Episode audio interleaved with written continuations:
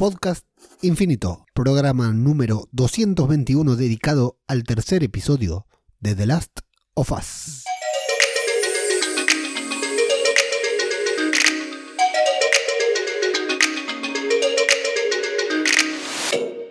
¿Qué tal? ¿Cómo les va? Les damos la bienvenida a una nueva entrega de Podcast Infinito, el podcast de Babel Infinito, el que nos dedicamos a hablar semana a semana, entre otras cosas, sobre The Last of Us.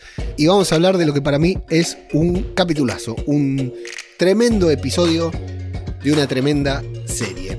Eh, después entraremos en los debates, porque hay debates, hay gente muy fan que está muy a full, muy adentro de este episodio y hay gente que no está tan adentro porque, claro, se vive como. se vive y con justa razón como un freno en la trama. Un freno en una trama que si nos ponemos a analizar objetivamente, o si, por lo menos. Por lo menos así lo veo yo, decía Guillermo Nimo en, Argentina. Eh, una trama que todavía no termina de arrancar.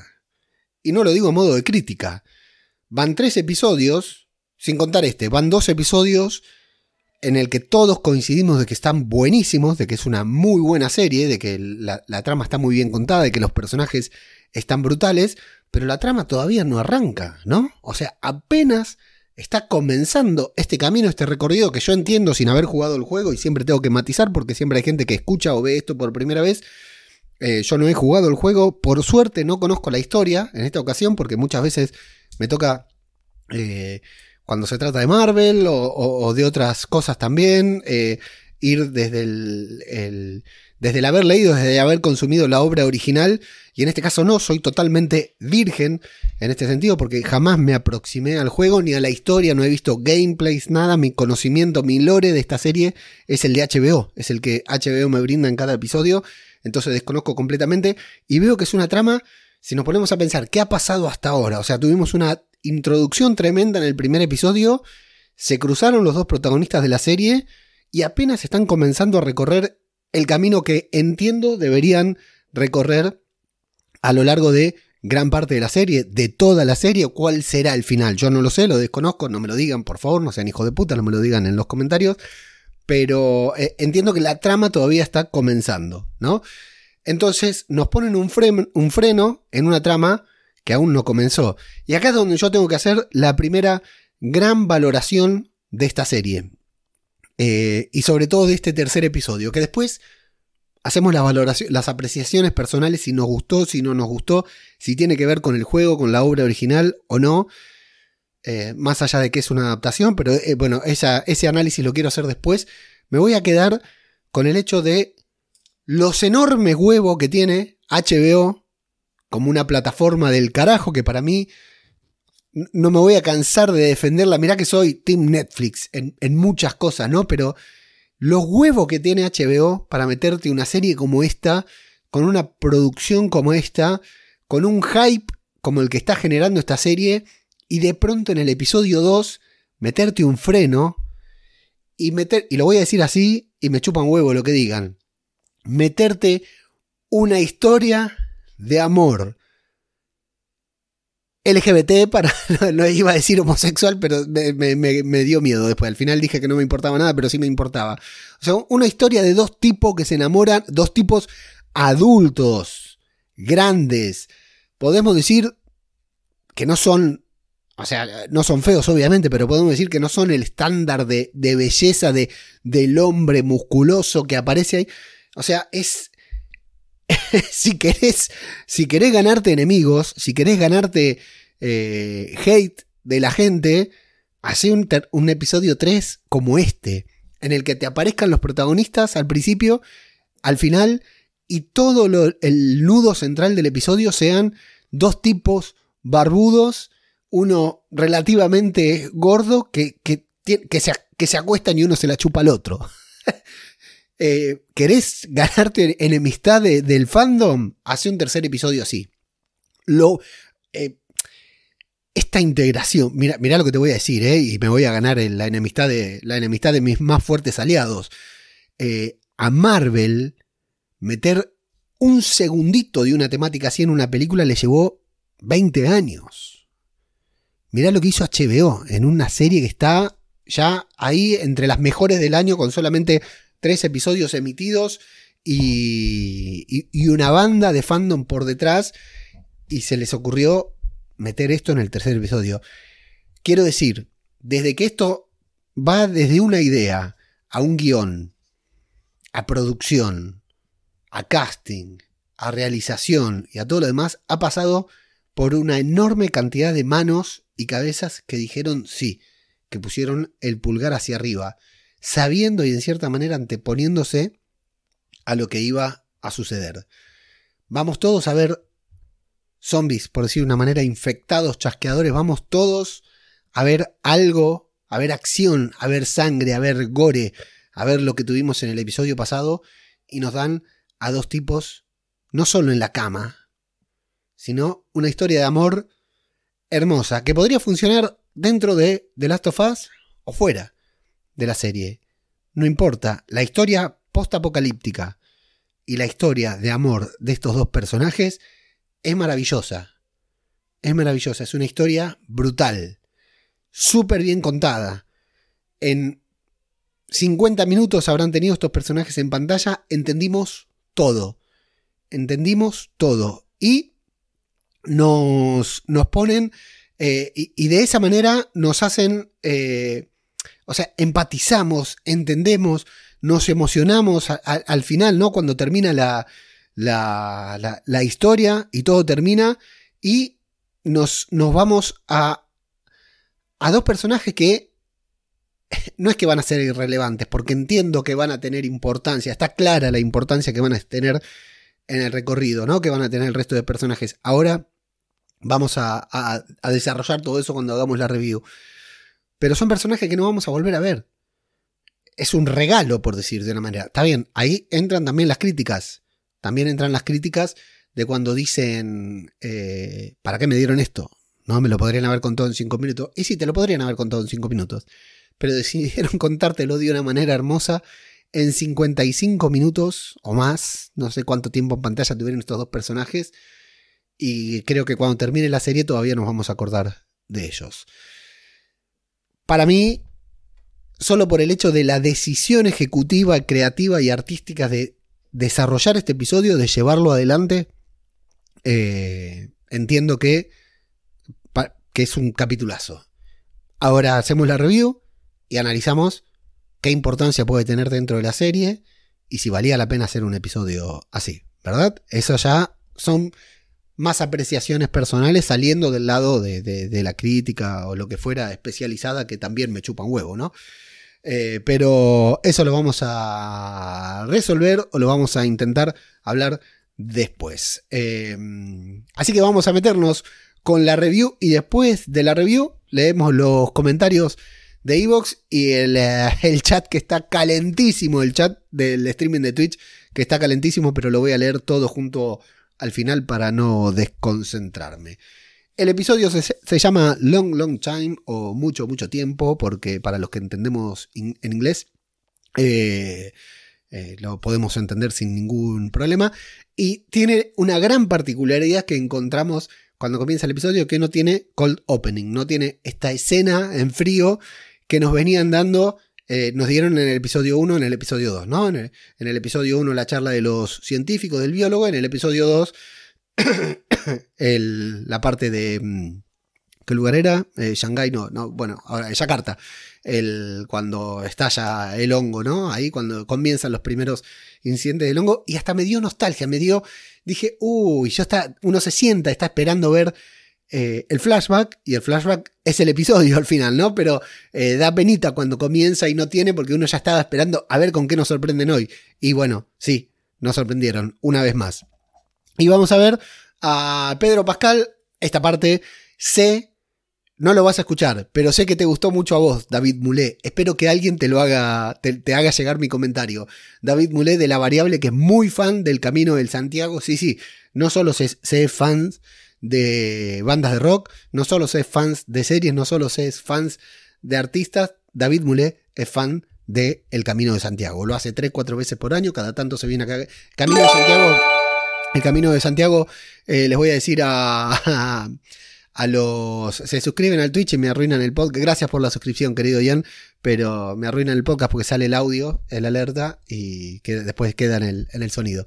Eso por hacerme, eso por hacerme el, el, streamer y no el podcaster. Bueno, eh, para, para, los que no son de España, porque yo antes de vivir en España no tenía idea de nada, el Camino de Santiago es como en Argentina Luján, pero más papota, más, mucho más grosso, mucho más grosso, mucho más largo, mucho más grande, mucho más cool. Viene gente de todo el mundo a hacerlo, de hecho es patrimonio nacional de la humanidad, si no me equivoco. Eh, y en el Camino de Santiago se hace eso, se hacen pilitas de rocas, igual que en Moana, Bayana que van apilando rocas. Bueno, me reí mucho cuando lo vi a Pedro Pascal porque dije, a David Mulé seguro que le encanta esto, así que un abrazo grande para todos los que hacen el Camino de Santiago. Es acá, en Galicia. No pienso hacerlo en toda mi puta vida porque no, no soy de hacer esas, esas locuras de ir caminando. Prefiero hacer una maratón como la que hice este fin de semana de Succession a hacer una caminata o una maratón a pie. Bueno, eh, Pedro Pascal está ahí haciendo, entendemos, ¿no? Un homenaje a, a, a Tess.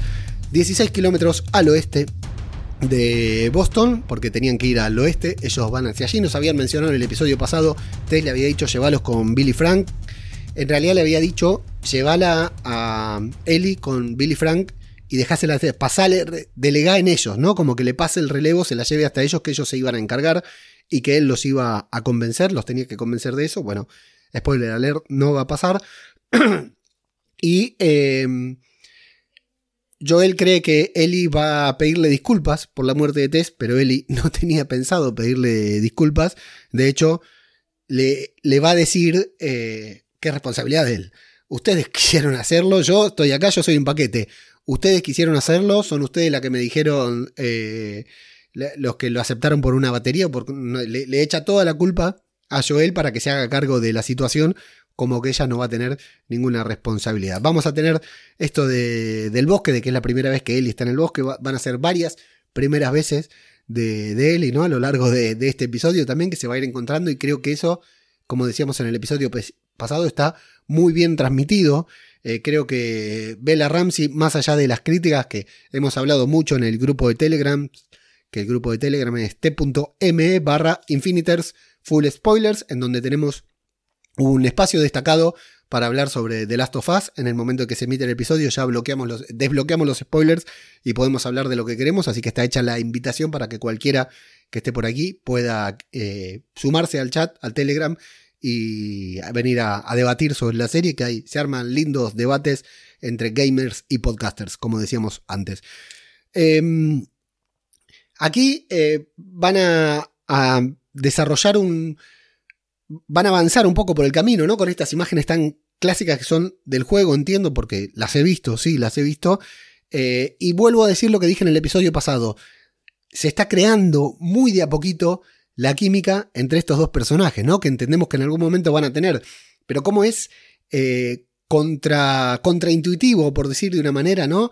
Eh, va contra todas las expectativas, los diálogos que tienen, porque ella es encantadora, a mí por lo menos me parece fascinante todo lo que ella habla con la inocencia y con el entusiasmo, con la energía adolescente que habla, y lo cerrado que está él, que le responde a casi todo lo que ella le pregunta con monosílabos. ¿A dónde está la química? ¿A dónde está la relación? Evidentemente ya la vamos a ver, pero nos la van desarrollando muy de a poquito y eso creo que está genial también. Va a haber algunos comentarios muy interesantes eh, sobre la puntería, por ejemplo, cuando eh, él dice que fallar, eh, algo que hablamos en el episodio pasado y que también hablamos bastante en el grupo de Telegram, ¿no? El hecho de, de fallar, de que nos muestran las ficciones que todos son perfectos tiradores, ¿no? Vamos con The Walking Dead otra vez para encender polémicas. En The Walking Dead al principio no, pero enseguida todos aprenden a tirar con cualquier cosa que tengan, aprenden a tirar a la cabeza cuando tanto la literatura como la realidad nos ha enseñado de que eh, es muy difícil apuntar a la cabeza. Tenés que ser un, shooter, un sniper, un francotirador para apuntar a la cabeza y, acertar, porque lo primero que te enseñan es a tirar al cuerpo. Eh, ¿Por qué? Porque tenés más posibilidades de acertar. Si te viene un loco, lo que tenés que tirarle es al cuerpo porque es más fácil darle al cuerpo que a la cabeza, ¿no?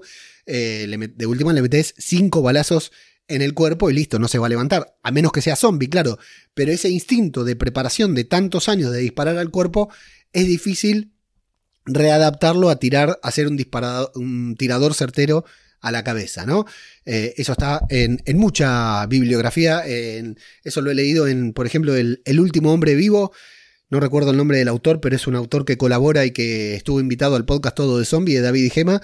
Eh, en la primera parte explican muy bien esto, que, a las Fuerzas Armadas les cuesta mucho cambiar el chip cuando tienen en medio de un apocalipsis zombie que se desarrolla en Barcelona, les, cuenta cambiar, les cuesta mucho cambiar el chip y disparar, pasar de disparar al cuerpo 20 tiros a un tiro en la cabeza, porque tienes que ser un tirador experto, ¿no? Estar eh, preparado para eso. Bueno, em, habla sobre esto Pedro Pascal, Pedro Pascal no, Joel, diciendo, no, la verdad que fallar es mucho más... Fallaron cuando me dispararon a mí y fallé cuando disparé yo porque es mucho más frecuente de lo que parece fallar.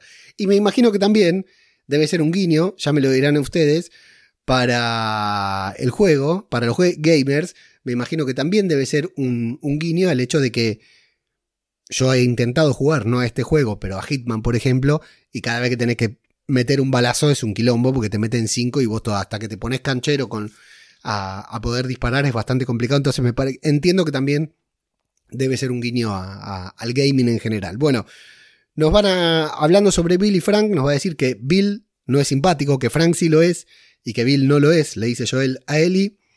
Y bueno, y él muy molesto por todas estas preguntas que le va haciendo él y que le va haciendo un interrogatorio porque tiene una curiosidad adolescente que es feroz y que no puedo entender cómo hay gente que puede criticar a este personaje, a esta actriz.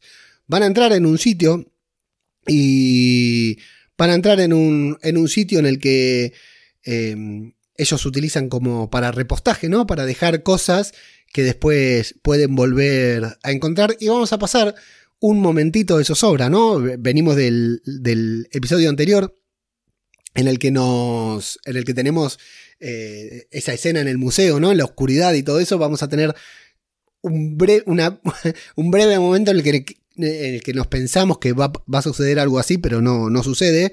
Eh, muy bueno esto de que Joel no recuerda puntualmente a dónde había guardado las cosas. Entiendo que también es un guiño al gaming, a esto de ir y encontrar que vas levantando cosas de cualquier lugar, ¿no? Que hay un, te sale un signo de, de porque lo veo jugar al enemigo que juega al Lego Star Wars y en cada lugar tiene algo para recoger. Eh, bueno, en el Fortnite también pasa. Así que me, encanta, me encanta no saber de videojuegos y que se enoje la gente que, que escucha o que mira esto. Eh, pero me encanta esto también de que no se acuerde, y que tenga que hacer memoria y empezar a buscar en diferentes lugares. Y por el otro lado, Ellie, que se fascina con el Mortal Kombat 2, buenísimo, que, lo conoce, eh, pero que está fascinada con ese arcade, fichín o recreativa, como le dicen aquí en España. Y va a bajar al sótano. Muy bueno el detalle de que deja el tacho ahí preparado para poder subir, porque si no, ¿cómo subía? Claro. Y esa curiosidad adolescente que te puede matar, ¿no? Es brutal. E, insisto, me parece que está muy bien representado lo que es Eli adolescente. No hablo de Eli del juego. Eli adolescente está muy, pero muy bien representado y me encantó esto de que también esté apta para la supervivencia, ¿no? De que nos deje ahí, eh, deje todo para levantarse. Y mientras va revolviendo, nos vamos a encontrar con ese sonidito que ya, incluso para los que nunca habíamos jugado eh, el juego, entendemos que es un chasqueador de inmediato. Y bueno, otra gran recreación ahí de, esa planta viviente que está brutal y la curiosidad de él y de acercarse, de, clavarle el cuchillo, abrirle la frente, ¿no? Hasta que al final lo, termina matando. La verdad que eh, mucha tensión, sobre todo por, bueno, a lo lejos está Joel, le dice que, que se quede ahí, ¿no? Que, que, que, no hay nada peligroso, le va a decir, muy, también bastante relajado en cierta manera, ¿no? Eh, ¿Por qué tan, convencido de que no podía haber nada y al final había algo? Bueno, no va a suceder nada, la escena va a terminar ahí, eh, pero me, gustó mucho el, clima, el clímax, ¿no? De, la escena de, suspenso, de, decir va a pasar algo, no va a pasar y al final evidentemente no pasa nada. A la salida van a contemplar un avión con esta escena que fue, esta imagen que creo que es la primera imagen que vimos de, de Last of Us, con ellos dos de espaldas mirando hacia el avión, hablan sobre el avión y ahí comienzan a hablar también sobre eh, el contexto en el que se dio el apocalipsis. Esto me gustó mucho. Eh, esto me gustó mucho porque está todo hilado con las previas, ¿no? los cold opening de los episodios anteriores. cuando ella cree que fue un mono, que seguramente fue un mono, que no les enseñan, en la escuela de Fedra no les enseñan cómo el gobierno la cagó y generó el virus o no lo pudo contener. Y Joel nos va a dar un, en, muy pocas frases una descripción muy gráfica y elocuente de lo que fue la, el apocalipsis, ¿no? Harina o azúcar, eso es lo que creen ellos. Habíamos hablado de la teoría de, harina aquí en el primer episodio que la habíamos sacado de Reddit, que me parecía completamente loca y cada vez que la escuchás tiene más sentido. La harina se contaminó, la harina es uno de los productos que más se come, evidentemente, que más se consume. El jueves llegó a todo el mundo, esa harina de Yakarta llegó a todo el mundo el jueves en el mundo globalizado en el que vivimos, eso es brutal el viernes los que comieron el jueves y ellos ese día no comen. Es buenísimo. Ese día ellos no comen. O sea, no, hacía falta venir comiendo una semana porque la harina podrida estaba ese jueves en los supermercados. Eh, parece precipitado, parece exagerado, pero bueno, eh, podría pasar, podría ser tranquilamente. El viernes comenzó la infección y para el lunes ya no quedaba nada. En un fin de semana se fue todo al carajo, ¿no? Nosotros lo vimos Evidentemente vimos el transcurso del jueves que ellos no tenían harina, no tenían para hacer las tortitas. De hecho, el propio Joel menciona las tortitas. Buenísimo cómo encaja todo esto de la teoría, brutal. Para mí lo de la teoría de las harinas en Reddit la puso uno de los guionistas, con un nick falso seguramente, y ahí quedó. Em, bueno, me pareció un relato muy cortito pero espectacular para que tengamos entendamos el vértigo con el que se sucedieron las cosas y la manera en que se tuvieron que tomar las decisiones, siempre mal, por supuesto. Y eh, durante el camino, bueno, eh, quiere tomar un atajo para que ella no vea algo, un lugar, algo que hay. Ella cuando le dice eso, la curiosidad adolescente dice, ahora lo quiero ver, ¿me puede lastimar? No, perdiste. me hubieras dicho que sí, porque si me decías que sí, no iba. Ahora me dijiste que no, listo, vamos a pasar por ahí. Y eh, bueno, vamos a pasar por este lugar en donde la verdad que imagino que Eli habrá visto cosas peores, pero igual se conmueve. ¿Qué es lo que la conmueve a Eli? Lo que nos cuentan es que una semana después el gobierno tratando, todo comenzó en las ciudades, tratando de contener la infección, se fue a las zonas rurales y para llevar a la gente a la zona de cuarentena. Y si no había lugar en la zona de cuarentena, directamente lo que hacían eran matarlos porque los muertos no se pueden contagiar, no se pueden infectar, algo que la indigna a él y que por supuesto nos indigna a nosotros, sobre todo porque entendemos la estupidez de quienes deben tomar decisiones por nosotros, lo vivimos hace un par de años atrás y seguramente no hubiera sucedido nada diferente. De hecho, creo que nos tenemos, tenemos suerte de estar vivos después de la pandemia del COVID, no porque nos haya agarrado el COVID y nos haya matado, sino porque tenemos suerte de que no nos haya matado el propio gobierno. Y esa situación, ese momento, nos va a llevar a un flashback. Ahí entendemos por qué no tuvimos la escena precréditos, pero no nos esperábamos que el flashback durara todo el episodio, ¿verdad? Porque veníamos viendo a Joel y a Ellie y decimos, bueno, vamos a ver más de Joel y Ellie, vamos a ver más de Joel y Ellie, y de Joel y Ellie no vamos a ver casi nada porque nos vamos a conocer a Bill y a Frank, dos personajes que mencionaron en el episodio pasado y que los vamos a conocer hoy, que evidentemente van a ser importantes para el futuro del acontecimiento, pero que ya no volveremos a ver, a menos que veamos en un flashback, que no creo. Eh, Billy y Frank, interpretados por dos actores tremendos. Eh, Nick Offerman, que es un, una bestia total, un crack absoluto, y no, eh, lo, de Nick Offerman, desde el minuto uno que aparece hasta, el, hasta su última secuencia, aparte, ¿no? E, esa pinta de rudo que tiene, esa pinta de la voz de Nick Offerman, que es tan impactante, tan envolvente, por decir de una manera, me parece que está brutal. Es un papel tremendo que hace. Y mm, eh, tengo que buscar el Murray Bartlett, que es el conserje de la temporada 1 de, de, White Lotus. Em, ¿qué, con, ¿Qué actor? ¿Qué contraste? ¿Qué, qué maravilla de personajes? ¿Qué química? ¿Qué desarrollo? ¿Qué guion? ¿Qué... para mí es... Entiendo que tal vez nos pone un freno a la trama, nos corta la emoción, pero yo me metí tan adentro de la historia que cuando terminó dije, wow, no necesito nada más. Termina la historia de ellos y nos ponen a, Joel y a Ellie y hasta me daba la sensación de que me sobraba, porque ya sabía que el episodio había terminado. La verdad que me pareció... Eh, me pareció brutal, me pareció brutal. Bueno, mención súper especial para estos dos actores. Vamos a ver justamente a una mujer con un bebé, ropa de bebé que habíamos visto ahí en, el campo este donde los mataron a todos y los quemaron. Vamos a ver la evacuación y la fallida evacuación en el búnker de un preparacionista o un supervivista. Permítanme hacer un, un spam un tanto especial. El podcast Todo de Zombie eh, van a la web tododezombie.com. Eh, David y Gema hacen podcast dedicado a apocalipsis y zombies. Son los dos temas que tocan zombies puntualmente, pero hablan bastante de apocalipsis en general también. Son dos temas, los dos temas principales de, su web y de su podcast. habría que buscar el episodio, pero vayan y búsquenlo ustedes o después lo compartimos en el grupo de Telegram. Tienen una entrevista a un preparacionista. No ficción, ¿eh? a un preparacionista de la actualidad, un preparacionista español. Imperdible.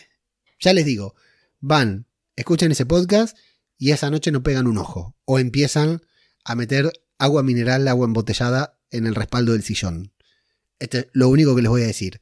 Si les gustó el personaje de, que hizo Nick Offerman, si les gustó eh, Frank, vayan a ver, eh, vayan a escuchar este episodio de Todo de Zombie porque está brutal. Una entrevista que a mí me dejó con los pelos de punta. Bueno, eh, una presentación de personajes sin decir absolutamente nada. Primero, que está ahí abajo, ¿no? Que tiene todo controlado, pasadizo, como nos imaginamos. Estos locos que todos conocemos, que algunos siempre conocimos en la vida, alguno que está más o menos loco.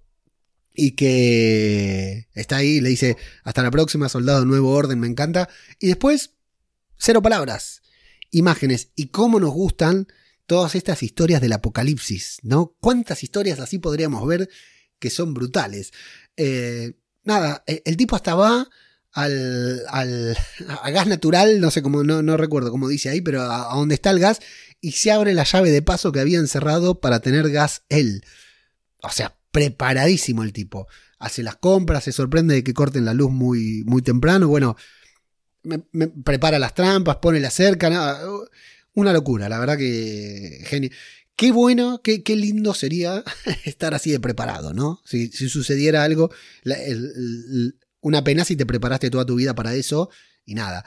Eh, yo te digo que, en cierta manera, mi padre era así. Mi padre era, no era un preparacionista, pero tenía un búnker con algunas cositas. Eh, algún día contaré. Algunos ya saben la historia, pero bueno, algún día contaré. Pasan cuatro años de este inicio del apocalipsis en el que Frank se prepara, insisto, sin decir nada, sin hablar en voz alta. Lo único que dice, hasta siempre soldado nuevo orden, una excelente presentación de personaje. Van a pasar cuatro años hasta que se encuentre con Bill caído en una trampa. Yo pensé que era Joel, porque soy muy tonto. Pensé que el que había caído en la trampa, que ya ahí directamente iba a conocer a, Joel. Pero no, lo conoce a Bill con mucha desconfianza. Tiene hasta la maquinita para eh, el test para hacer el, el, PCR, ¿cómo es? No, el sí, PCR es el test del COVID. Bueno, para hacer el test, la maquinita que te pone rojo o verde de acuerdo a, lo que. Eh, a si estás infectado o no.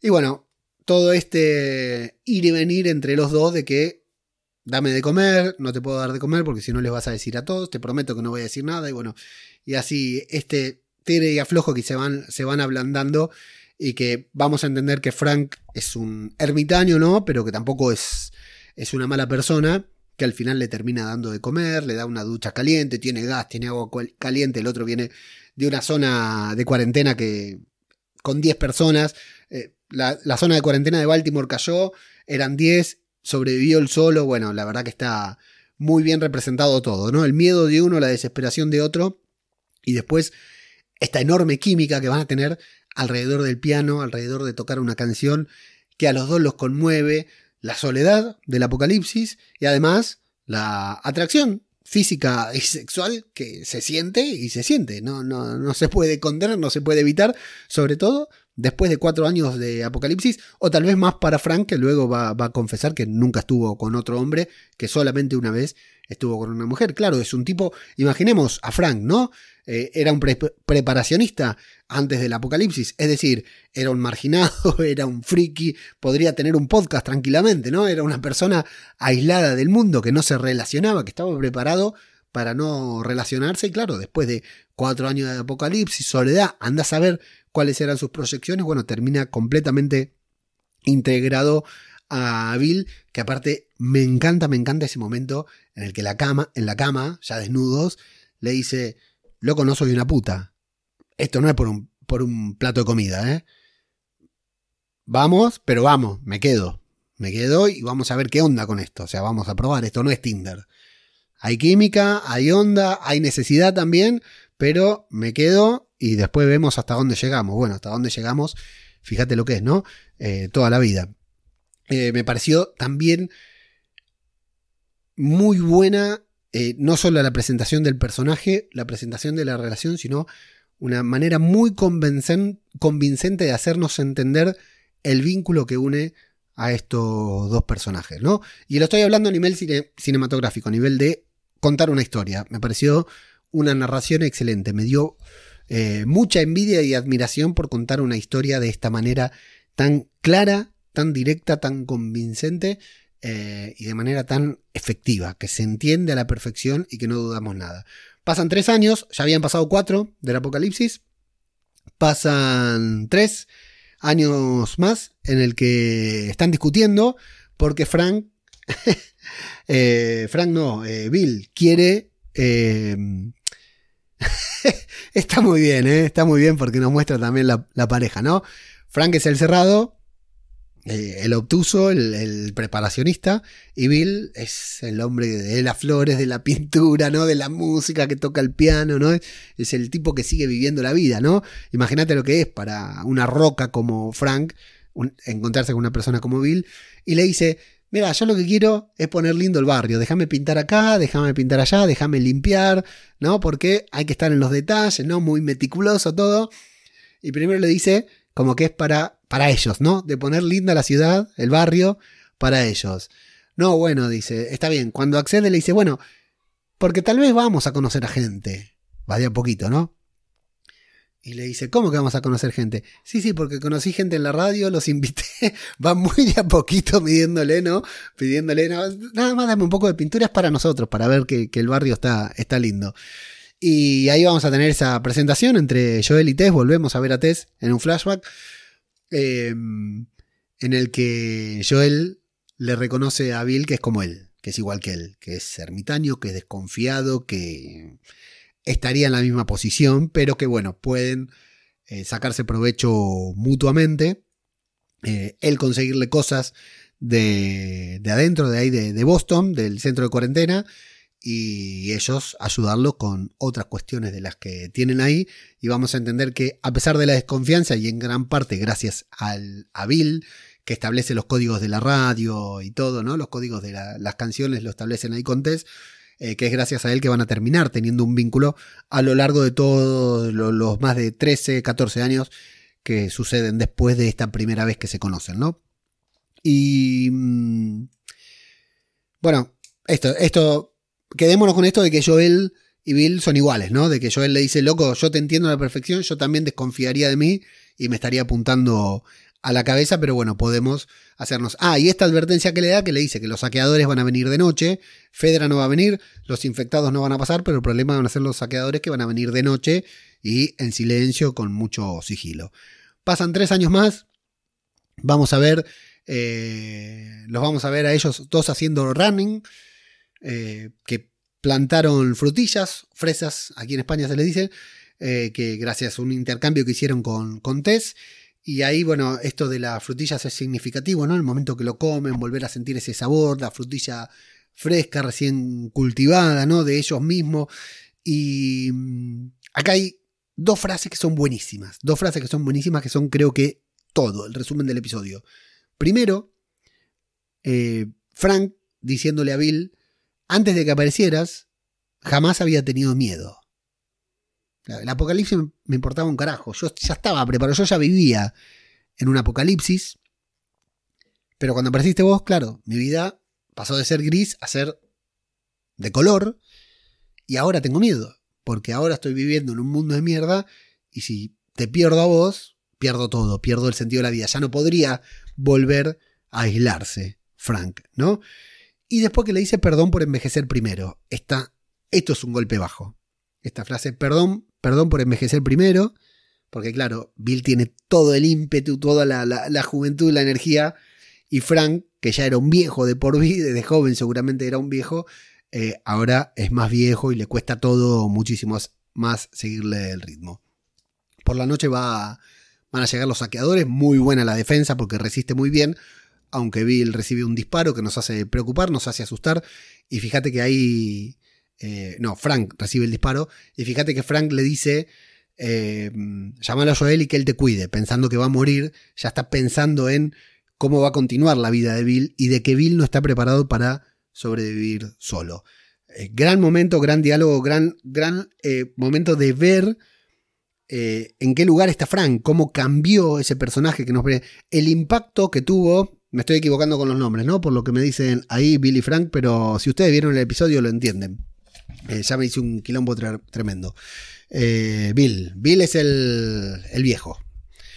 Eh, ahí, vamos a ver, en, esta escena cortita, ¿no? De las frutillas y, y del running, que Bill ya está en otro lugar en el apocalipsis, ¿no? Que ya no es lo que era, ya no es el tipo cerrado, sino que ahora la vida tiene sentido, el mundo tiene sentido y de que también tiene una preocupación que es el, em, bienestar de Frank, ¿no? Es su motivación, su, misión en el mundo, por decir de una manera. Pasan 10 años, llegamos al presente o más o menos al presente y nos mata porque lo vemos a Frank en silla de ruedas. En el momento anterior Bill le había dicho, perdón por envejecer antes que vos, en esos 10 años el, devenir físico, la salud de Frank se fue al diablo, tal como él lo va a decir, antes del apocalipsis no había ninguna cura para esto, ahora mucho menos. Eh, entendemos que es Parkinson o algo por el estilo, ¿no? Por, por los movimientos que tiene. No puede ni, realizar una, una, pintura, le cuesta muchísimo. Vemos el, el enorme esfuerzo que le demanda tanto a, a Frank, el, comer, imagínate, ¿no? Bueno, no hace falta imaginar, todos tenemos alguna persona relativamente cercana que padeciendo alguna de estas afecciones, bueno, imagínate en el apocalipsis, ¿no? Todo, el doble, ¿no? Y para eh, no solo el dolor, sino la dificultad que le cuesta a Bill de, de poder llevar adelante la, la, vida con su, con su compañero, con su pareja. Está muy bien porque nos lo van a mostrar en dos o tres momentos puntuales, ¿no? El hecho de irse a dormir, el hecho de comer, el hecho de entrar porque tiene frío y que lo tenga que, entrar en, la silla de ruedas, ¿no? Cuando tenés frío ni siquiera te puedes entrar por tu propia cuenta. Y como en dos minutitos para nosotros televisivos, em, Frank decide que este va a ser el último día, que va a vivir un día a pleno y que listo. Va, va a morir porque... ¿Para qué vivir?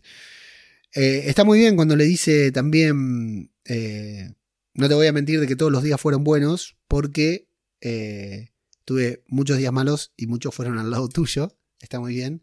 Pero que bueno, fue una buena vida. Y acá es donde a mí me, me vuela la cabeza estas, estas historias apocalípticas que son algunas de las cosas que más me gustan. Porque siempre pienso, algo que, que ha pasado también en otras ficciones, que si no hubiera estallado el apocalipsis, estas dos personas no se hubieran conocido y tal vez hubieran vivido una vida de mierda. O no, no sabemos qué vida tenían, ¿no? Pero como a veces ciertas situaciones terminan cambiando tu vida, no sé si para bien, ¿no? Porque no sé si los dos, alguno de los dos hubiera elegido el apocalipsis para encontrarse, pero sin dudas fueron mutuamente lo mejor que les pasó en su vida, ¿no? Es decir, ya veremos para Joel porque perdió a su hija, ¿no? Pero estos dos que, de, Frank no sabemos mucho antes del apocalipsis, pero Bill seguro que no tenía nada y se había preparado para todo. Pero el apocalipsis lo llevó a encontrarse a la persona que lo hizo ser feliz, ¿no? Eh, y está buenísimo como un drama mundial puede terminar siendo algo bueno para dos personas, ¿no? Y seguramente que no son las únicas dos personas a las que les pasó esto en el apocalipsis. Y bueno, a mí me, llamó a la reflexión eso, como eh, para ambos dos son la persona más importante de su vida y jamás se hubieran encontrado si eh, la humanidad no hubiera perecido, por decir de una manera, la sociedad no hubiera caído por culpa de un apocalipsis. Bueno, tenemos la última cena con este cóctel de pastillas que van a tomar, que van a tomar un poquitito más. La idea era que Frank muriera y que Bill continuara con su vida, algo que creo que todos sabíamos que no iba a suceder, porque ¿cómo continúas después de eso? Si ya le había dicho, tengo miedo, estoy envejeciendo y lo que fuera, y de pronto la persona que te da... No, no hay forma de continuar, no había forma de continuar esa vida. Ahora les voy a confesar algo, sin saber nada del juego, sin conocer la historia, ¿qué estaba esperando yo en este momento? Creí que antes de que bebieran iba a llegar Joel. Estaba seguro de que iba a llegar Joel y les iba a dar una razón para vivir y que tal vez Frank, me estaba imaginando algo muy hollywoodense, que iba a llegar Joel con Ellie en aprietos, que lo iban a tener que ayudar, que Frank eh, se iba a sacrificar por ellos, porque como ya estaba postrado en una silla de ruedas, se iba a sacrificar y que Bill los iba a ayudar. Estaba esperando hasta que se toma la pastilla, hasta que se toman la copa de vino final, estaba esperando que entraran Joel y Ellie, porque uno sabe que ya están llegando, que están viniendo y que ellos iban a ser importantes, porque Tess les dije, les dice, andate con Bill y Frank estaba seguro que algo iban a, hacer. Pero bueno, no, no pasó. Esa es mi mente hollywoodense que siempre se va para diferentes lugares y esta serie lo llevó todo para el mismo lugar. Son dos personas que han decidido terminar con su vida. Bueno, eh, creo que todos nos, lo imaginábamos la conclusión de esa escena, más allá de, que nos lo imaginamos, no deja de ser eh, impactante, fuerte. A mí no, no, dejo de pensar eh, en cómo actuaría en los dos lugares, ¿no? No dejo de pensar qué haría yo si estuviera fuera el que está en la silla de ruedas, ¿no? Porque sabes que también sos una carga para la otra persona. ¿Y qué, qué harías si fueras la otra persona, Bill, ¿no? Y te dicen, loco, meteme un cóctel de pastillas porque no quiero más. Y, y si accedes, si te animarías a continuar con tu vida, ¿no? La verdad que mientras lo veía se me llenaba la cabeza de esas preguntas, ¿no? De, intentar ponerme en el lugar y eso está buenísimo por parte de la serie, de hacernos pensar en, en todo eso. Hay algo muy bueno porque toda la última escena tiene una música muy buena, ¿no? Cuando... Eh, me encanta cuando entra Bill con la comida, igual que la primera vez, ¿no? La, primera comida, ¿no? Que, entra también en... Ah, pregunto, ¿ustedes cuando le invitan a alguien a comer en su casa, lo sientan en el comedor, en el salón y se van a la cocina a preparar la comida? No, preparan la comida ahí mientras van hablando, tomando unos mates o tomando algo, ¿no? ¿Por qué en las películas de la serie siempre hacen esto? El invitado se queda solo en el salón y aparece el cocinero. Tuvo, ¿viste el plato que le preparó? Estuvo dos horas, boludo, para prepararle todo eso lo dejó. No cuando está en silla de rueda, la primera vez te digo, lo dejaste ahí, dale un poco de charla, boludo, porque es un re mal educado, me parece. Yo si invito a alguien a comer a casa, eh, lo tengo ahí en la cocina al lado mío mientras voy cocinando, ¿no? No te digo que me, que me ayude, pero por lo menos estar hablando algo, porque esas dos horas que hace mientras preparas semejante plato de comida. Bueno. Eh, me encanta ese contraste de las dos escenas. La escena, la primera vez que comen juntos y la segunda cuando entra Bill. En la primera Frank está con mucha expectativa, desbordado de, excitación, de emoción por ese plato de comida que le están preparando. En la segunda, la cara de Frank tiene una determinación en el rostro, ¿no? Está como diciendo, loco, voy a disfrutar esta comida porque es la última, o sea, no tiene un hasta el momento en que le sirve la copa de vino, ¿no? Empastillada, eh, no tiene un, gramo de duda en el rostro, ¿no? No, tiene, no, hay, no hay margen de tiene una determinación, una convicción de lo, que, de lo que está por hacer, sabiendo que es lo mejor para él y para su compañero también. Bueno, y toda esta escena, toda esta secuencia de, de la cena, de la comida, del de, vino que toman, ¿no? Que le muestra que se ve que toman un vinazo porque se sorprenden. Está con una música muy, linda, muy alegre. Y la escena de el vino con las pastillas, ¿no? Cuando le pone el polvito, que ya estaba envenenado el vino. Eh, con un silencio total. Hay un contraste terrible como para que podamos entrar en, el clima de lo que nos están mostrando. Eh, bueno, Bill también se va a tomar el trago y eh, entendemos claramente que se van a morir. Hay un fundido a negro que yo creí que era el final del episodio, pero no es porque quedaba la parte del episodio que todos queríamos ver, que era cuando él y cuando Joel llegaban a, a, la casa de Billy Frank. Momento antes de hablar del final, quiero hacer un, un, spam personal que es el de invitarlos a suscribirse al newsletter semanal de Babel Infinito, el newsletter infinito o la newsletter infinita, como le quieran decir. Eh, vas a babelinfinito.com barra newsletter. ¿Por qué? Vuelvo a hacer hincapié con esto. Eh, porque bueno, todos los lunes, o casi todos, intento enviar un mail hablando sobre cine y series, recomendando los estrenos que llegan a cada plataforma y también haciendo alguna recomendación de las cosas que estuve viendo durante la, durante la semana y que por ahí no llegan al podcast o que también me da ganas de comentar muy brevemente, no es un correo muy largo, pero todas las semanas tenés los estrenos de cada plataforma, los más importantes, ¿no? Y también una pequeña historia. Pero voy a empezar con un experimento especial en el newsletter a partir del mes de febrero, no sé para qué fecha todavía, eh, voy a compartir algo más, un extra, que va a tener, va a ser como una mezcla, una metamorfosis entre podcasting y newsletter. El tema cuál es, es un formato al que le estoy dando vueltas todavía desde hace rato, pero que no es un formato con el que me siento como, cómodo publicándolo en Evox, Spotify, Apple Podcast, Google Podcast. No, es un formato que quiero que esté ahí eh, disponible porque es bastante experimental. Eh, en consecuencia, solamente lo voy a enviar por, por, newsletter. Para las personas que están suscritas al newsletter y se va a poder escuchar desde ahí o desde otro sitio, vamos a ver, porque todavía estoy probando, como te digo, es bastante experimental. Pero bueno, eh, va a estar relacionado con algunas historias eh, cinéfilas, seriéfilas y algo en particular. yo creo que va a estar interesante porque le estoy metiendo mucha onda eh, la verdad que me gusta. Al principio iba a ser solo escrito, después dije, loco, pero esto, yo hago podcast, también tendría que tener su parte de, audio, ¿no? Tendría que sonar en audio, pero no, es como para hacer un podcast nuevo y subir el podcast cada 15 días. Entonces, eh, cada 15 días, además del correo semanal, voy a enviar este correo especial solamente a los que estén suscriptos, a los que estén apuntados en el, en el newsletter, con eh, la partecita de texto, la partecita de audio para que cada uno la pueda consumir eh, como quiera. La verdad que es algo nuevo, es algo que no lo hice, lo voy a probar, es algo, no, te digo que es nuevo en el mundo, pero es algo que yo hasta ahora no, no, lo había probado, que estoy muy entusiasmado, que tengo muchas ganas de hacer, que es bastante distinto, bastante diferente a todo lo que hice y que creo que puede eh, ser interesante para aquellos que escuchan mis podcasts o que leen las cosas que escribo. babelinfinito.com barra newsletter te vas ahí, pones tu mail, no envío spam, no de, lo único que hablo es de cine, series y de mis podcasts. Entonces no, no hago ni, publicidad, ni envío spam, ni promociones, ni nada por el estilo, porque me chupa un huevo todo eso, pero sí me interesa difundir mis contenidos.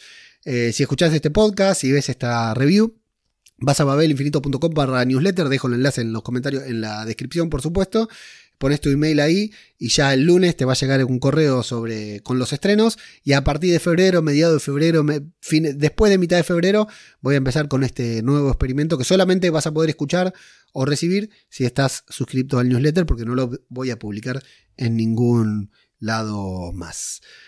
Así que nos vamos al final del episodio entonces, ¿no? Al, momento final, que es cuando llegan Ellie y Joel, ya te digo, toda la cena yo estaba esperando que Ellie y que Joel llegaran e interrumpieran y Billy y Frank pudieran continuar con su vida.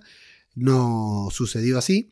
Eh, buen detalle que Joel tiene la contraseña, que no le tienen que abrir la puerta.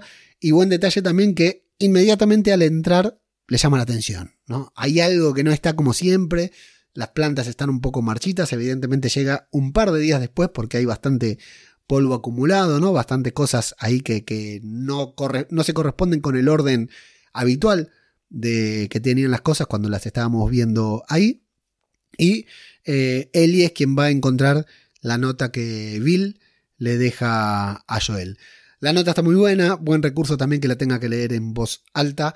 Eh, y fundamentalmente, entre varias otras cosas, le dice no entres al cuarto porque es un desastre. Dejamos la ventana abierta para que no haya olor, pero si entras nos vas a encontrar eh, bastante feo, la vas a pasar bastante mal y no vale la pena.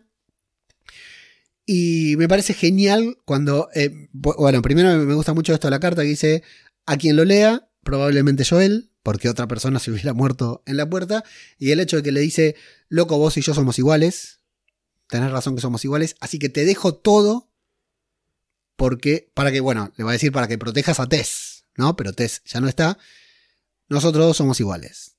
Cuando tenemos una misión por delante, nadie nos puede detener y cuidado con el que se cruce en nuestro camino. Ese detalle es buenísimo, porque Joel todavía no está convencido de su misión pero no tiene otra cosa. La misión de Bill, para él, era mantener a salvo a Frank, hacer todo lo posible porque Frank esté bien, por eso cuando se estaba muriendo le dijo, llámalo a Joel, que Joel va a cuidar de vos. ¿Por qué va a cuidar de vos? Porque es igual a mí, porque somos iguales, y yo sé que Joel va a hacer todo lo posible como yo, porque vos estés a salvo y bien. Entonces le dice, te dejo todo, porque vos sos como yo, cuando tenés una misión, cuidado con el que se ponga adelante porque tu misión la vas a cumplir. Y eso a Joel le caga la cabeza. Porque Joel iba ahí a entregar a Eli, supuestamente. Iba para dejarle a Eli a ellos. O algo por el estilo. ¿No? Era lo que le había dicho Tess. Por lo menos. O sea, Tess le dijo: andá y dejásela a Billy Frank. ¿Con qué idea fue Joel hasta allá? No lo sabemos. Pero seguramente que por lo menos a buscar apoyo, a buscar consejo, qué iba a suceder, nunca lo vamos a saber. Pero eso a Joel le caga la cabeza, porque dice, la puta madre, yo tengo una misión. Y lo único que tengo en este mundo es la misión. Porque antes tenía a Tess, que podía quererla más o menos, pero tenía a Tess. tengo a mi hermano ya, que mi misión era ir a buscar a mi hermano, que tampoco es que nos llevamos del todo bien, ¿no? O que pasamos mucho tiempo juntos. Y ahora tengo una misión. Y la misión encima va con sus valores, porque en algún momento, ya lo sabemos, siente eh, la sensación de estar con una joven adolescente de casi de la misma edad que, su hija, ¿no? Entonces en algún momento eso te lleva, el instinto protector, el instinto de padre que todos llevamos dentro, por lo menos los que somos padres, siempre te hace empatizar con un joven, con un adolescente, con un niño, más si tiene la edad de alguien que vos conocés. Entonces a Joel le caga la cabeza porque dice, loco, tengo una misión y este tipo me, me da todo para cumplirla me dice que soy como él y que así como él puedo mantener a salvo a Frank Ahora a mí me toca mantener a salvo a Eli. Le revienta la cabeza y ya su, pareja se pone, su, cabeza se pone a, trabajar y dice que va a ir a... Bueno, brutal momento el de la carta, todo este momento en que Eli no quiere mencionar a Tess. Eh, le cuenta Joel a Eli que la va a llevar a Wyoming, a donde está Tommy, o sea, mata a dos pájaros de un tiro, va a buscar a su hermano. Su hermano era un luciérnaga, también información que no teníamos, al menos los seriéfilos. Eh, por lo cual él va a saber a dónde llevar a Eli o puede encontrar a alguien para hablar sobre Eli. Tres reglas tiene que respetar Eli, que es no hablar de Tess, no mencionar su condición a nadie, ¿no? El hecho le hace ver el mordisco, la mordida, otra vez, a ver si está bien. Le dice que no se lo mencione a nadie porque si no la gente se va a poner loca y que le tiene que hacer caso, le tiene que obedecer. Eh, van ahí al, al búnker en donde tenía la, la, combinación, le deja la combinación Bill. Eh, que la playlist que sonaba era automática, que a nosotros nos sorprendió también, que la playlist eh, a mí me sorprendía porque digo, ¿por qué sonó la playlist? ¿Cuál fue el problema? ¿Quién la puso? Bueno, era automática porque claro, tenía que ir a reiniciar la playlist cada tantos días porque si no se activaba sola y comenzaba a sonar sola como se murió y no se reinició, la playlist se activó sola. Está llena de armas. La fascinación de Eli por todo. Primero, por la casa segundo por el búnker, tercero por las armas, está emocionadísima con todo lo que ve. Dato, datazo para quienes sobrevivimos a la pandemia del COVID, agarra papel higiénico. Le dice que agarre todo lo útil y agarra papel higiénico. Bien, bien, buen, buenísimo ahí ese detalle. Y bueno, se va a encontrar una pistola que ya habíamos visto que en un momento la, agarra em, Frank. Eh, se va a encontrar con una pistola y se la va a guardar, a pesar de que Joel no le dio autorización para, portar armas. Y vamos a ver la primera vez que Ellie se sube a un coche y está fascinada porque le parece una nave espacial. No, esto no es fácil, ¿eh? Transmitir eso. Transmitir una fascinación por subirte a un coche como si fuera la primera vez. Realmente vemos una persona que se sube a una nave espacial y se está subiendo a un coche que no se sabe poner el cinturón de seguridad. Eh, no, no, puede creer, no puede creer algo que para nosotros es tan común, ¿no? ¿A cuántos autos nos subimos? en nuestra vida. Y esta chica logra transmitir, esta chica y la serie, ¿no? Logra transmitir que, es su primera vez. Todos sentimos que es su primera vez arriba de, de un coche. La verdad que está muy bien. Bueno, van a escuchar una cinta de cassette un TDK de 90 grabado, van a ponerlo ahí, se van a ir escuchando música y nos vamos a quedar viendo desde la ventana abierta que dejaron Billy Frank. Vamos a ver en un zoom invertido, ¿no? De, de afuera hacia adentro, a través de esa ventana en la que entendemos están Billy Frank desde allí, desde el punto de vista, entre comillas, de ellos, es de donde vamos a ver a, a Joel y a Ellie continuando su camino hacia el cuarto episodio de la serie. Para mí es una narración espectacular. Para mí es una narración muy buena. Eh, contaron muchísimo. Lo contaron muy, pero muy bien. Y entendemos que la muerte de estos dos personajes, o fundamentalmente de Bill más que nada, eh, es lo que termina, o sea, hasta acá Joel está completamente condicionado, todavía no ha podríamos decir que Joel no ha tomado ninguna decisión, o sea, tal vez al final del episodio, ¿no? Cuando le dice, vamos a Wyoming a buscar a Tommy y a partir de ahí vemos qué hacemos, ¿no? Eh, me da la sensación de que Joel todavía sigue tomando la misma decisión que tenía cuando comenzó la serie, ir a buscar a Tommy. Lo demás que le pasó fueron cosas que le fueron pasando, decisiones que otros fueron tomando por él. Tess, eh, Marlene, Ellie, mm, Bill, en este caso, que le da la camioneta, ¿no? Para Joel es como que todavía se está encontrando, las cosas le están pasando. Todavía o ahora está comenzando a tomar decisiones. Me parece que está muy bueno esto. Van tres episodios del tipo que no se puede sacar el lastre encima, que el lastre es Ellie, hasta que, bueno, lo termine abrazando y termine siendo su misión, que todavía no lo es. Entonces entendemos que este no es un sacrificio, ¿no? Pero que esta muerte, la de Tess en el episodio pasado, la de Bill y Frank ahora y fundamentalmente la carta de Bill, es lo que lo va a condicionar a darse cuenta de que, tiene un propósito. Eh, el gran problema de Joel es que desde que murió su hija no tiene un propósito, simplemente sobrevive. Y ya sabemos todos, sobrevivir es muy diferente a vivir, ¿no? Entonces ahora con un propósito las cosas pueden ser distintas para este hombre. Ganas, muchísimas ganas de saber cómo sigue la historia. Y ahora, bueno, leeremos los comentarios, pero sí, también vamos a, como te dije en el episodio pasado, poner en perspectiva la relevancia de este episodio. Esto mismo lo podían contar en cinco minutos. Este sacrificio se podía dar en un episodio en el episodio pasado, al final o a mitad de este y avanzar la historia, y era lo mismo. El sacrificio no condicionaba la muerte, lo que sucedía, estos acontecimientos, condicionaban a Joel para continuar el viaje junto a Ellie, que es la, la verdadera trama de la serie, ¿verdad? Entonces sí, es cierto. Como pueden, como están diciendo algunos por ahí, nos están robando un episodio. Este es un episodio de relleno le pusieron un freno a la trama. Ahora ya te digo, vamos a, jugar con esto, vamos a considerar que este es un episodio de, relleno. Ok, decimos que es un episodio de relleno. Hay rellenos y rellenos, ¿eh? Hay rellenos que son infumables.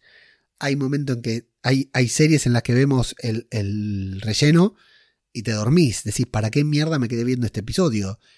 Este capítulo es una maravilla. Este capítulo es una genialidad narrativa. Y al igual, algo que dijo Soriano en el podcast de KBWW, en la última review, dijo, yo cuando termine la serie voy a agarrar y me voy a ver todas las, los cold opening, todas las intros, todos estos flashbacks que estaban mostrando, los voy a ver todos juntos, eh, uno, uno atrás del otro, porque me parece que todos esos van a ser una película maravillosa, una película genial que yo decía en el episodio también que eran un corto increíble, un corto apocalíptico increíble. Bueno, eh, creo que esto realmente em, marca una... Eh, está a la misma altura, ¿no? Es otra historia de estas atrapantes que nos saca un poquitito de la trama, porque esas dos escenas introductorias tampoco aportaban a la trama, pero eran muy importantes dentro de la, narrativa. E insisto con lo que dije al inicio y no me quiero eh, repetir, Eh, me parece que HBO tiene unos huevos enormes. Tiene, sabe hacer televisión de una manera como nadie más puede hacerla. Y me parece la verdad que, un ejercicio televisivo, narrativo eh, brutal. La verdad que yo estoy muy, muy a favor de este episodio, aunque entiendo que a muchas personas pueda molestarle o no haberle gustado tanto. Vamos entonces con la parte final del podcast de la review, que es la de eh, leer los comentarios que nos dejan los amigos, oyentes, seguidores en las diferentes plataformas. Y voy a empezar con la gente que está en vivo y en directo por Twitch, que eh, Sangre Geek Lego nos dice, y esto es Gamers versus Podcasters, todo bien por acá.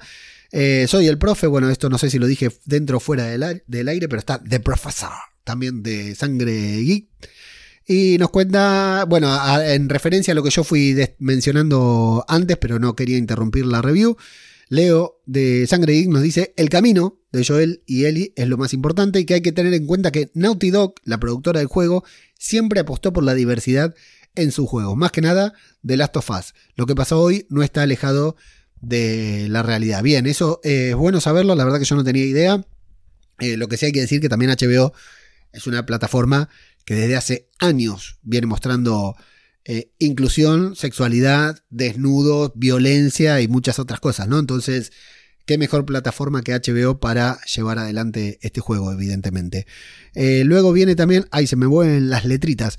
Luego viene también José Píxeles, grande José Píxeles, que dice: Ajeno spoileador, entro para decirte que me alegro de verte y escucharte, pero te oigo ya mañana. Sí, ahora en un ratito ya está subido. Pablito eh, de Profesor nos dice, yo dije ya varias veces, me da igual la diversidad, bla, bla, bla. Lo que me molestó fue enfocar el episodio en el amor romántico porque soy un amargado. Claro, ese es otro tema, claro. A los que no nos gustan las cosas románticas es, eh, es un poco chocante, sí. Eh, de todas maneras, no importa. Yo a cualquiera que me diga, porque me gusta trolear y hacer hater del hate, hacer hating del hate, a todos los que me digan que no les gustó este episodio, les voy a decir que son homofóbicos. Nada que ver, pero me gusta. Eh, me gusta eh, pelear así con la gente. Eh, bueno, pasa mi ahijado Ian, que tiene un canal en el que habla sobre. Esto lo voy a recomendar también, me estoy pasando con el spam hoy. Ian traduce juegos, es su canal. Este es mi ahijado que vive en Mar de Plata, que es traductor, intérprete, bla, bla, bla. Y él se dedica a hacer localizaciones de videojuegos. O sea, cuando vos jugás un videojuego y hay ciertas cosas, el videojuego está en inglés, y hay ciertas cosas que eh, te aparecen, ciertas cosas no, todo te aparece o en latino o en español, en este caso en latino. Él es uno de los responsables de que varios videojuegos aparezcan en latino y el que toma la decisión. A esto le llamamos lapicera bolígrafo o como le llamamos, ¿no? Él, es el que toma, una de las personas que toman esas decisiones y en su canal Ian traduce juegos, no solo juega, sino que además va mostrando cómo hace su trabajo y es muy interesante, incluso para gente como yo, que no juega, así que están invitados ahí a, a seguirlo en su streaming y en sus cuentas personales también, que van a ver cosas que no sabían que les interesaban y que les van a interesar. Y no sé qué mierda hizo acá, me aparece que regaló una suscripción. espero que me dé dinero, Ian, esto y que no me lo esté quitando. Eh, después me dice que pasa a saludar y se va a arrancar stream ahora. Un abrazo grande, abrazo Ian para vos. Leo nos dice totalmente, además si estás asustado en el juego la puntería tambalea o la respiración. Ah, sí, lo que decíamos de lo difícil que es eh, acertar a la cabeza, ¿no? Ese comentario que era una referencia. Y Pablo nos dice, es una mecánica que tiene su curva de dificultad. En general se usa la altura o marcas en las paredes para tomar de referencia como ayuda al apuntar. Buen dato para cuando alguna vez juegue en mi vida, nunca. La presentación de Bill me pareció fabulosa, dice Leo. Y me parece que fue por la botella de vino que se enamoraron. Sí, bueno, eso hay que decirlo, estaban bastante empedados, ¿no? Al momento de, tener esa primera relación sexual. El, el alcohol nunca es una buena compañía y mucho menos en el apocalipsis zombie. La cantidad de pastillas que toma no coincide con Parkinson. Además del comentario sobre el tomógrafo, yo pondría mis fichas en tumor cerebral espinal. Ah, buen dato ahí. Yo no tengo idea ni de Parkinson, ni de pastillas, ni de tumores, por suerte. Pablito, de hemorroides te podría hablar mucho, pero de esto no. Así que está bueno saber que no es Parkinson. Como relleno lo hacen excelente y además tiene momentos breves que nos aportan algo, nos dice Leo. Y por último, Pablo nos dice, este capítulo se sintió muy misión secundaria, más teniendo en cuenta que se auto, autodeletearon y para el avance de la trama son irrelevantes ahora. Contrario al juego, donde Bill sí está vivo. Ah, mira qué importante eso. Impulsa la trama y presenta tanto mecánicas interesantes como a los gordinflones hinchados. Pero bueno, tengo claramente el sesgo gamer y las historias de amor romántico me la sudan. Normal. Está bien, no todo tiene que gustarnos a todos, está claro. Entiendo claramente a la gente que no le haya gustado. Yo como espectador de televisión eh, me pareció fascinante. Hasta el momento, el, episodio número 220. Antes dije que este era el 220, pero es el 221. La puta que me parió, no tengo que grabar todo de vuelta. Eh, el episodio 220 tiene 1150 reproducciones. Brutal la review de The Last of Us. Insisto, para un podcast que es nuevo. Este podcast, a pesar de tener 220 programas, 221 ya, tiene eh, apenas un año, un año y un par de meses de existencia. Así que me parece brutal las escuchas que tiene. Estoy muy contento de haber decidido hacer review semanal de esta serie. Y el episodio número 3 tiene 8.6 de calificación en eh, IMDB contra los 9.2 y los 9.3 de los dos episodios anteriores. Así que ha bajado bastante eh, el puntaje. Y nos vamos a iVoox, en donde una gran comunidad de personas, además de escuchar el podcast, dejan como comentarios. la peor plataforma de podcasting tiene lo que a su vez es lo mejor también, que son justamente los comentarios. Cristina Albalá, Cris, mil disculpas porque el otro día yo esta review, después la corto un poquitito y la subo en YouTube. Entonces se comió toda la transmisión de YouTube pensando que estaba en directo. No, no fue mi intención, nunca imaginé que iba a suceder. Y sé que Andrés del podcast que ve www también eh, se pensó que estaba en directo. A él no me animé a decirle, así que se está enterando ahora de que no era en directo. Mil disculpas, Chris. Eh, eh, pero bueno, eh, de, todas maneras espero que lo hayas disfrutado. Genial programa, dice. gracias por el esfuerzo. Uy, sí, casi me muero en el podcast pasado, casi me muero. Estaba hecho mierda la bronquitis. Ya se me terminó todo, mañana vuelvo a trabajar, así que tengo una depresión terrible. Coagen, o como se pronuncia, no dice capitulazo. Cierto, en el juego no salen esas raíces por la boca de los infectados ni se nombra que estén conectados de la forma que nos presentan en la serie, lo cual me gusta mucho. Quiero que amplíen lore y si el tema de las esporas aparece en los videojuegos, de hecho hay infectados que las tiran, que no diré su nombre. Genial trabajo, Leo. Gracias, Coagen. Dato, cuando apareció Bill con la eh, máscara, pensé en todos los gamers que están diciendo, eh, esporas, esporas, esporas, quiero esporas. Jimmy, Jimmy Jazz de Roca Dragón, eh, digo para los que no saben, Jimmy vive en Roca Dragón, donde filmaron Roca Dragón, eh, algún día la voy a ir a visitar y me va a llevar a pasear ahí a Roca Dragón. Dice, buenísimo el capítulo y un análisis a la altura, muy fan de tus troleadas, voy a caer en todas. A tu pregunta si los chasqueadores hacen en el juego ese ruido que parecen delfines o una orca, porque son ciegos y usan la eco... Ah, a tu pregunta, sí, los chasqueadores en el juego hacen ese ruido que parecen delfines o una orca porque son ciegos y usan la ecolocalización. Y los de la serie son idénticos, están clavados, hasta cómo se mueven y todo. Lo dicho, genial el análisis y se agradece que salga tan rápido. Y luego me dice, bueno, lo de la ecolocalización lo dije al voleo porque se me acaba de ocurrir. Igual no tiene nada que ver. me encantó porque fue con toda la certeza Jimmy y después le dio miedo. Lo tendrías que haber dejado así, Jimmy, y que te critiquen después en todo caso, pero nadie salió a trolearte, así que se ve que estabas en lo correcto. Muy bueno, Jimmy, muchas gracias. Eh, bueno, ya la semana que viene no sale tan rápido esta semana, porque la semana pasada y esta porque estuve de baja. Eh, sin trabajar, pero la semana que viene ya me agarra mal, así que no lo veré hasta la noche del lunes el episodio, así que estaré muy, muy cagado y caliente la semana que viene. Conchita García Torres nos dice nueva serie apocalíptica y la seguiré junto al argentino. De momento me está encantando y comparto tu entusiasmo. Qué bueno, me alegro, Conchita. Samu, del podcast, podcast Podcast, que siempre lo pronuncio mal, pero eh, no es mi problema porque no hablo valenciano, nos dice Hi, Joel es un Stormtrooper y no tiene puntería. El tiro en la cabeza funciona, lo vemos al principio del capítulo con el cadáver de Yakarta. Estoy maravillado con la serie y toda la trama peliculada del videojuego está en YouTube. Mejorate que Galicia es mala para constiparse. Me estoy cagando de frío, Samu, así nomás te lo digo. Sonia de la Rosa nos dice: Hola Leo, qué gusto escucharte. Yo no soy jugadora de videojuegos, pero mi hijo sí. Y esta serie nos está dejando los dos flipado. Los capítulos se me hacen cortísimos y espero con ansia cada lunes para ver el siguiente. No soy muy experta en adaptación de videojuegos, pero sí que me gustan las series con profundidad de personajes y creo que esta serie lo tiene. Enhorabuena por el podcast y te espero cada semana. Muchas gracias, Sonia, un abrazo enorme. Lunática Lovegood nos dice, sigue estando arribísima la serie con el segundo capítulo. Yo no he jugado el videojuego ni había visto trailers de la serie y me encantó la ambientación de la ciudad abandonada. Está chulísima. Gran programa, Leo. Gracias, Lunática. Nuestro querido pelirrojo Soriano dice, Leo, muchas gracias por tus palabras, espero que te encuentres mejor. Estoy bien, Soriano, ya estoy bien, lamentablemente. Lamentablemente porque tengo que volver a trabajar. A The Walking Dead le debemos mucho, pero no de las tofas. Deseando escucharte, me encanta tu tono de voz, tu acento y tu narrativa. Me quedo ensimismado escuchándote. Te mando un beso enorme, Soriano. Eh, sí, lo debatimos mucho en el grupo de Telegram. Tengo que hacer más troleadas como estas porque la gente saltó y hubo mucho comentario y eso está muy bueno, ¿no? Eh, un abrazo, Soriano. Mosky OPG nos dice, Joel no cambia la munición, lo que hace es guardar los casquillos vacíos en el bolsillo porque si los deja caer al suelo hacen ruido. A veces yo no puedo creer mi nivel de pelotudismo. Mi nivel de pelotudismo, mi fantasía. Pero te puedo asegurar que así vivo la vida. Voy por la calle con el coche manejando y voy imaginando que vuelo, cosas por el estilo.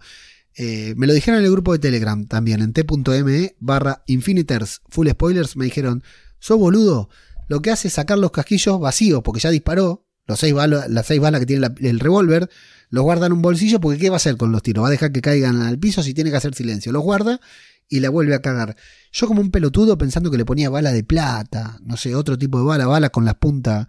La verdad que Mosky OPG, gracias por el comentario. Me sentí muy boludo cuando me lo explicaron y dije, no puedo creer que ya publiqué el podcast. Hubiera preguntado antes, pero bueno, Acá estoy haciendo review de, con un podcast premium. ¿Quién, lo diría, no? Y Cornejo75 dice: En el carnaval de, de Shinzo, en Limia, Orense, adoran al hongo de la harina. Casualidad de la vida. Best comentario ever. Hay que ir a ese carnaval. Carnaval de Shinzo de Limia, en Orense. Buenísimo. Eh, ¿Qué pasará después de esta serie? Todos eh, adorando al, al Cordyceps. Ha terminado otra review, ha terminado otro podcast infinito. El jueves o viernes tenemos programa exclusivo para los suscriptores en el que voy a hablar de la primera temporada completa de Succession, porque me la vi este fin de semana, no la había visto, quedé loquísimo y no me alcanzan las palabras, así que voy a hacer grabar un podcast eh, hablando de todo lo que me pasó mientras iba viendo esta serie que me produjo muchas, muchas sensaciones. Y la semana que viene, supongo que miércoles a la mañana recién, porque ya agarraré ritmo normal de trabajo, estaré muy deprimido y el miércoles por la mañana tendremos la review del episodio número 4 de la primera temporada de The Last of Us. Gracias a todos, compartan el podcast para que llegue a más gente también. Gracias por seguirme, gracias por escuchar, gracias por apoyar a pesar de mis errores y nos escuchamos la próxima, la próxima quise decir. Que sigan bien, muchas gracias y hasta la próxima.